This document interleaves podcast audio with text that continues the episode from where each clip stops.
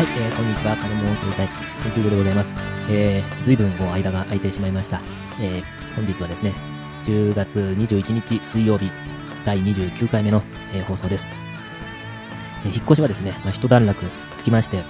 まあ、あの、ネットもですね、ようやっと開通しました。1ヶ月と、1ヶ月半ぐらい、えー、まあ、ネットがない状況だったんですけど、まあ、それでもですね、職場とか、えー、まあ、実家とかに戻ればですね、まあ、ネットがあったんで、全くやんないというわけではないんですが、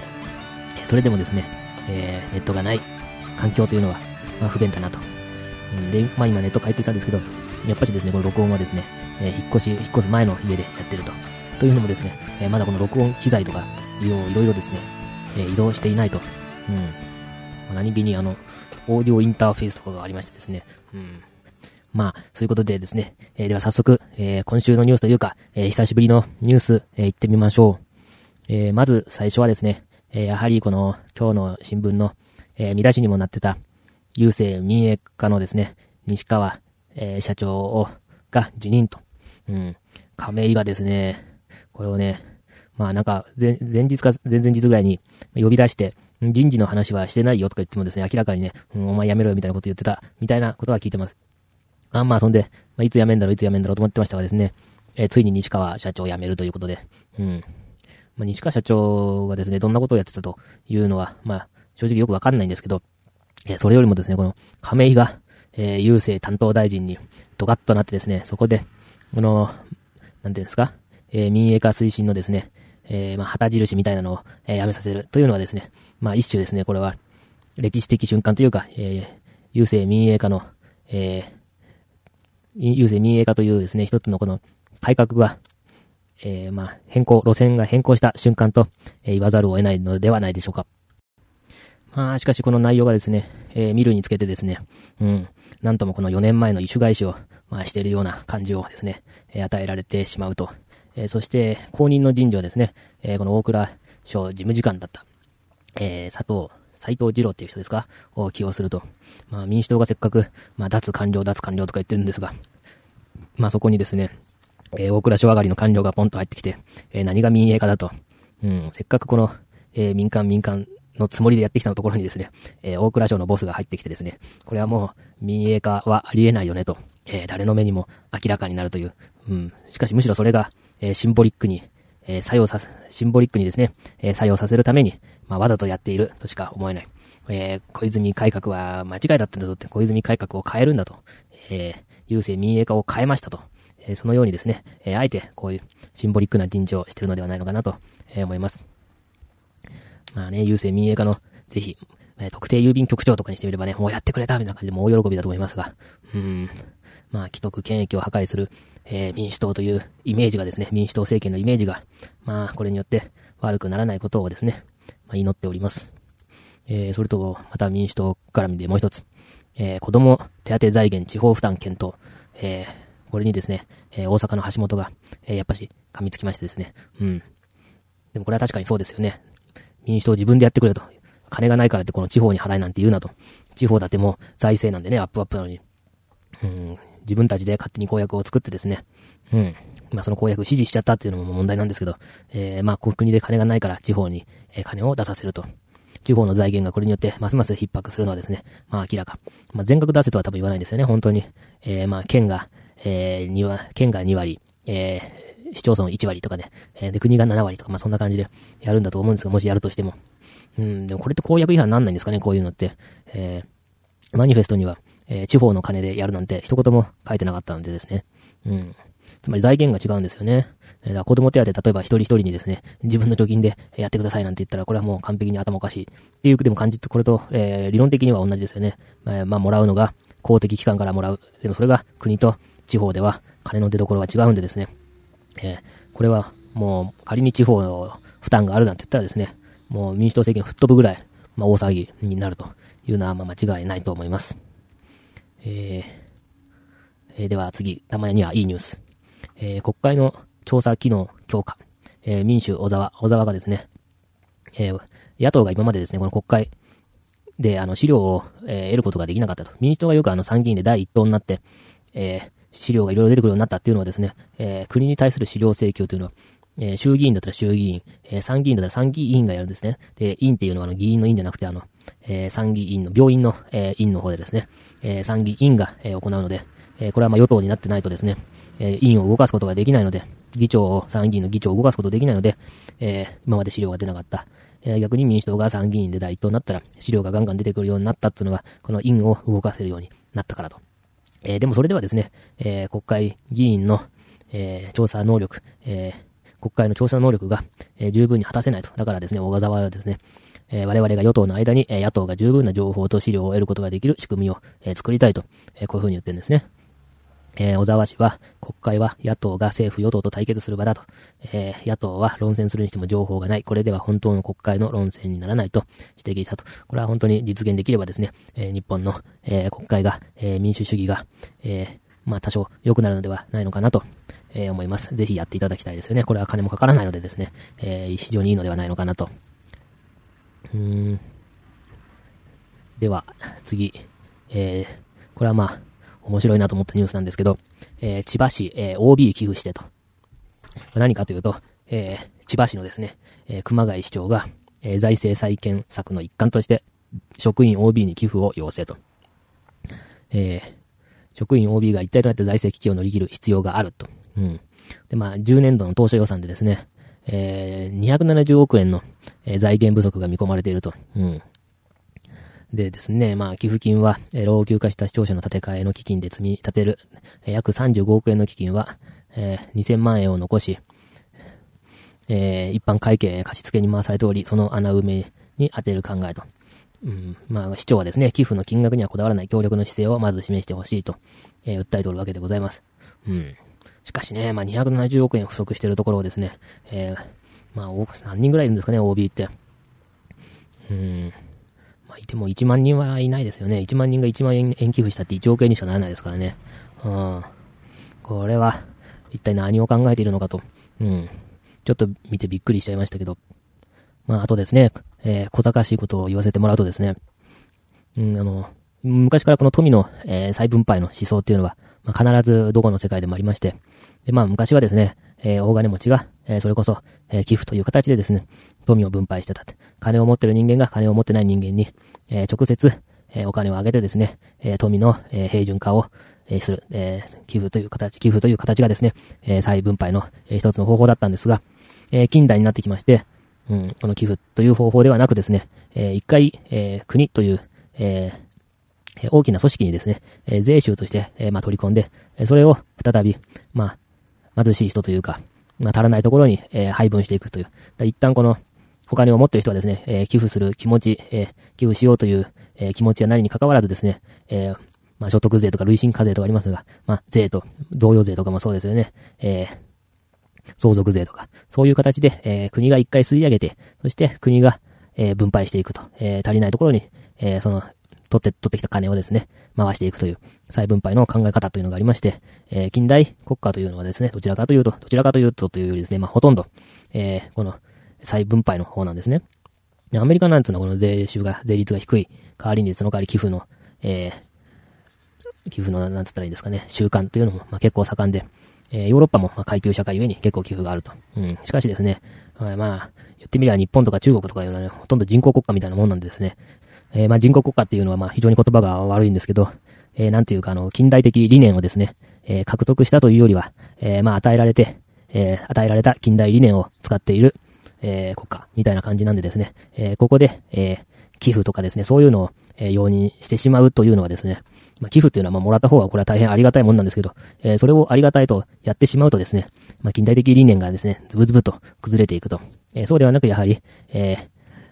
裕福な人からは多くの税収を取って、それを国に集約し、そして国が分配していくという形がですね、えー、まあ、本来のこの平等の意識を高めるというか、平等の意識を担保するためには、本当は必要じゃ、必要なんじゃないのかなと。えー、それをですね、えー、まあ、市長がですね、え、OB 金がないから寄付してくださいというのはですね、これは結構やばいんじゃないのかなというふうに、え、まあ思っております。うん。まあね、熊谷さんも何か考えがあるのかなということを期待して、えー、まあ、今週のニュースは、えー、以上です。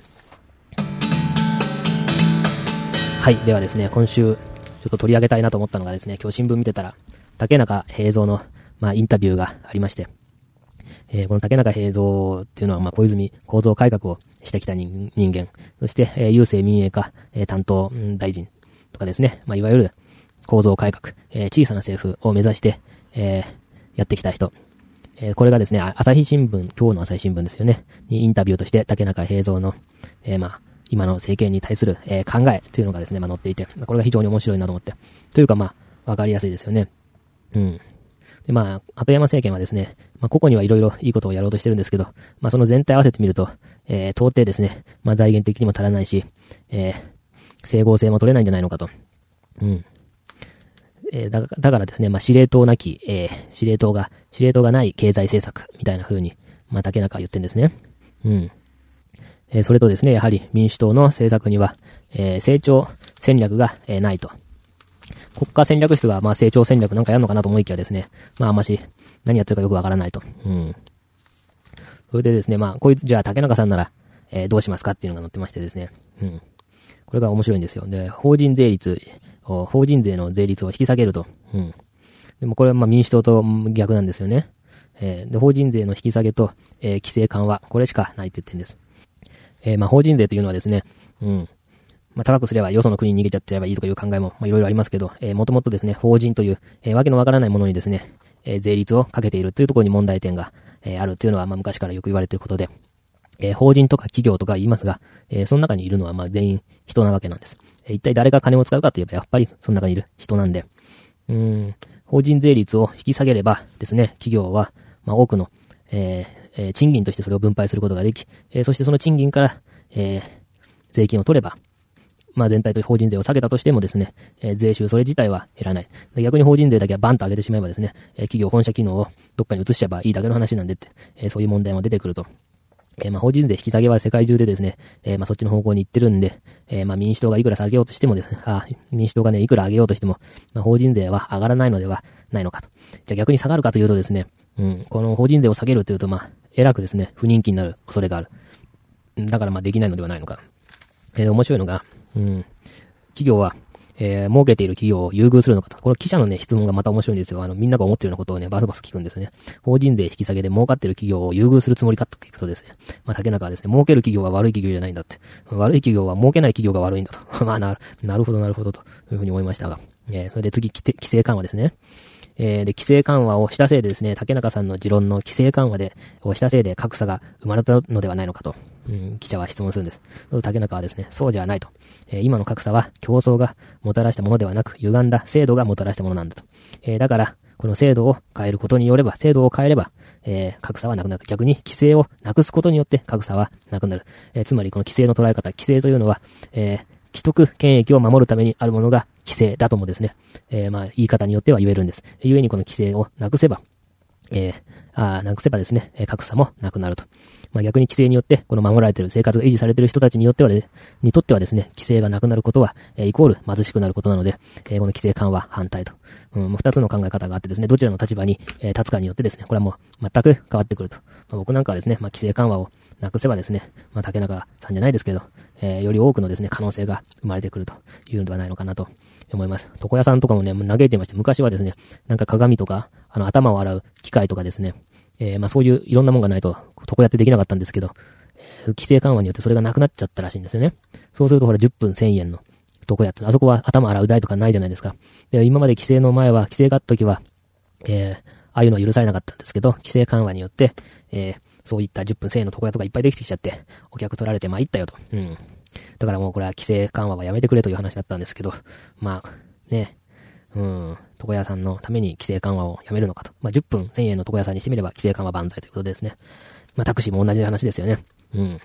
さてさて、まあ、規制はいずれなくさないとどうしようもないと思うんですけどね。なかなかですね、その辺が、まあ、既得権益は許さないってみんな言うんですけど、まあ、だんだ、なんだかんだ言ってね、あの、こう、なんていうんですか、自分の親族とかこう、なんか頼ってくるとね、大体ね、自分もですね、この、どっかしらこの規制の、えー、既得権益の、えー、おかげになってるということがよくあるんでですね、うん、あんまし簡単に規制緩和とは言えないですよね。うん、既得権益廃止とはね、よく言うくせにね、規制緩和反対とはね、なかなかね、言わないという、まあ、いろいろ、えー、不思議なことがあります。そうするとですね、記者が今度ですね、え、え、医療、福祉、教育で規制緩和したら貧困層にしわ寄せがされますかというとですね、竹中はね、それは、それは制度設計の問題だから、まあ関係ないでしょうと。うん。でもこんななかなか難しいですよね。みんな自分が儲かるようにいろいろ考えてやるんで、まあ貧困層にしわ寄せがいかないなんていうことは、まあ非常に難しいと。特にこの国は民主主義の国ですからね。うん。なんかありましたよ、なんかの本に。えー、10人の人が住んでて、えー、そのうちの6人が99%の富を持ってたら、これ民主主義だったら絶対に残りの4パ、残りの4人はもう永遠に貧しいままだよねっていう話が、まあ、冗談というかですね、まあ、わかりやすい例えであったんですが、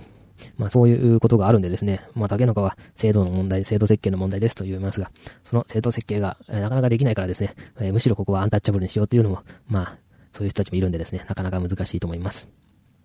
えー、次の記者の質問がですね、えー、北欧型の大きな政府より米国型の小さな政府を、えー、目指すべきだと、え、あんたは考えてるのかというとですね、竹中さんはその図式そのものが間違いだと。うん。米国とスウェーデンではもう所得配分の考えが全く違うと。うん。成長戦略はよく似ていると。スウェーデンは企業に非常に厳しい、え、成長戦、競争政策の国と。高水準の福祉を維持するために経済の成長力が不可欠だからと。法人税率は欧州で最も低いと。最低賃金制もなく、失業率、倒産率も非常に高い。その代わりスウェーデンではもう分厚いセーフティーネットが、まあ、あるんですね。うん。えー、次に記者の質問はですね、国民が一番求めているのは所得、再配分の見直しや雇用の安定じゃないのかって言うんですよ。で、まあ、竹野川はですね、日本における再分配の問題は、えー、若い世代の貧困問題だと。所得格差を、えー、示す12係数は世界的に見てもそれほど高いわけではない。ただ若い世代を中心に貧困層が広がっていると。えー、これはですね、やっぱしもう、本当に老人政策手厚くやってきた。え今までのこの政治。これを変えていかなければいけないんですが、もう老人は絶対に手放さないですよね。あの、後期高齢者の医療制度の話題見ててもですね、まあ本当にですね、うん、まあ自分が持っている権利。まあこれを、まあただで若い世代にやる。なんていう既得な人というか、気前のいい人は、まあいないし、まあ逆にですね、そんな人がいっぱいいたら怖いですよね。えー、だから、ここはですね、まあ、闘争してですね、まあ勝ち取っていくしかないのかなと。そうすると、若い世代と老人世代に、まあそれなりの確執というのが生まれるのか、もしくはですね、えー、その確執が生まれる前に、えー、最も効率的なというか、えー、先見の目を持った形でですね、まあ、うまい具合に手打ちができるのか、まあ、その二つに一つではないでしょうか。えー、まあ、竹中は、えー、経済成長しなきゃダメだと。うん、しかし記者はですね、もう高成長は無理だろうと。うん、まあ、竹中さんもですね、まあ、高成長は無理だけど、えー、2から2.5%の成長は可能ですよと。それが他の先進国と大体同じだと。うん。で、理屈はわかりますが、痛みを受けている国民の声を聞き決定すべきではないですかというとですね、うん。竹中さん、自分、政府辞めちゃったからですね、うん。政府の責任は国民の声を聞くことではないと。小泉純一郎がやったみたいにですね、えー、こうすれば世の中良くなるとやって実行するのがリーダー型民主主義だと。うん、なかなか面白いですよね。リーダー型民主主義。国民の声は聞く必要はないと。うん、まあ、選ばれてしまえばこっちのものだと。うん、そこに正当性の源泉があるというのが、まあ、リーダー型民主主義と。これは多分結構批判の的になりますよね。よく言われてましたもんね。えー、全権委任したわけじゃなくて、優勢選挙では別に全権委任したわけじゃないぞとかよく言われてましたんで。まあ難しい。選ばれれば正義かといえば、なかなかそうはいかないのが、まあ日本の民主主義ではないでしょうか。うん。えー、ま竹中映像インタビューに対する感想、えー、以上です。えー、それでは今週の経済状況いってみましょう。えー、ドル円がですね、えー、これは、16時10分現在、えー、ドル円90円66銭、えー、ユーロ円135円41銭、えー、ポンド円149円07銭、え、ユーロドル、えー、1ユーロ1.494ドル。えー、日経平均、えー、1万トンで333円39銭。ニューヨークダウ、えー、1万トンで41ドル、えー、48セント。原油78ドル、6、86セント。えー、金1グラム3264円ということですね。うん、まあ、為替の方は、やっぱりちょっと円が弱くなってるのかなという、えー、気持ちがします。えー、それでですね、まあ、この日経に、まあ、ダウが追いついてきたというか、えー、話なんですけど、うん、ちょっと、これはなんで日本の株が上がんないのかなと、まあ、竹中が言うにはですね、民主党政権が何やろうとしてるかわからないから、えー、日本株だけ下がるんだというからですね。まあ、確かにですね、日本株だけ下がってるんですよね。下がってるとか、日本株だけね、えー、成長しないと、上がりが悪いと。まあ、例えばですね、ヤフーの、ヤフーファイナンスってあるじゃないですか。ヤフーファイナンスの右の方に行くとですね、えー、マーケットサマリーの下のところ、世界の指数っていうのがあるんですよ。これでですね、アジア株とかヨーロッパ株、えー、見てみるとですね、大体ですね、えー、昨年の3月から、えー、現在まで比べると、本当にですね、えー、本当80%とかですね、そんぐらいの上がってるんですね。ドイツのダックスとかですね、えー、CAC とかでしたっけ？わかりましたよね。あと、イギリスの FTSE とか、えー、イギリスのなんていうのがですね、1年で見ると、うんと、3500、これはなんだ？ポンドかな？ポンドだったのが、今は、えー、うんと、マーチ9って書いてあるか。3月ですよね、3月。えー、06年の3月、にだいたい3500ポンドだったのが、今は、えー、本、今日の終わりですか？昨日の終わりには、えー、5262ポンドと。うん。他にもですね、例えばダックスだと、えー、3月、だいたいどこも3月が一番下がってんですよね。3000、これは600ユーロぐらいなのかな？これがですね、えー、石の割が5838、と、8ユーロと。うん。他にもですね、えー、まあ、例えば、上海、上海総合なんていうのはですね、えー、これも大体ヨーロッパ株と、あ、これはなんかあの、3月が一番下がってるわけじゃないんですけど、3月が大体2200、なんですか人民元ぐらいなのが、えー、本日の終値、えー、3070人民元。うん、うん、人民元かどうかちょっとわかんないんですけどね。で、ムンバイ。ムンバイはですね、えー、8000、3月の時が一番下がってる3、1年で、スパン1年で見て、えー、一番下がってる 3, 3月の時がですね、だいたい8000、何ルピーですか？わかんないですけどね。8000ルピーなのが、うんと、本日の終わりに、あ、まだやってるのかな？まだやってますね。えー、17,169ルピーということですね。もう倍以上に、えー、なってると。うん。それに引き換え、えー、日本、日経平均はですね、うん、1年間を見ると、えー、3月のとこ7000円ぐらいだったのが、え、今1万円でしょ？うん。そう考えるとですね、なんか、やっぱり日本の回復率があんまし良くないというのはですね、事実と言わざるを得ないのではないのかと。うん、いうことで、えー、まあ、次回の放送、ちょっとまたいつになるかわかりませんが、うん。まあ、別にこれをやめようと思ってるわけではないので、えー、また、えー、お付き合いしていただけたらと思います。えー、じゃあまた、今度。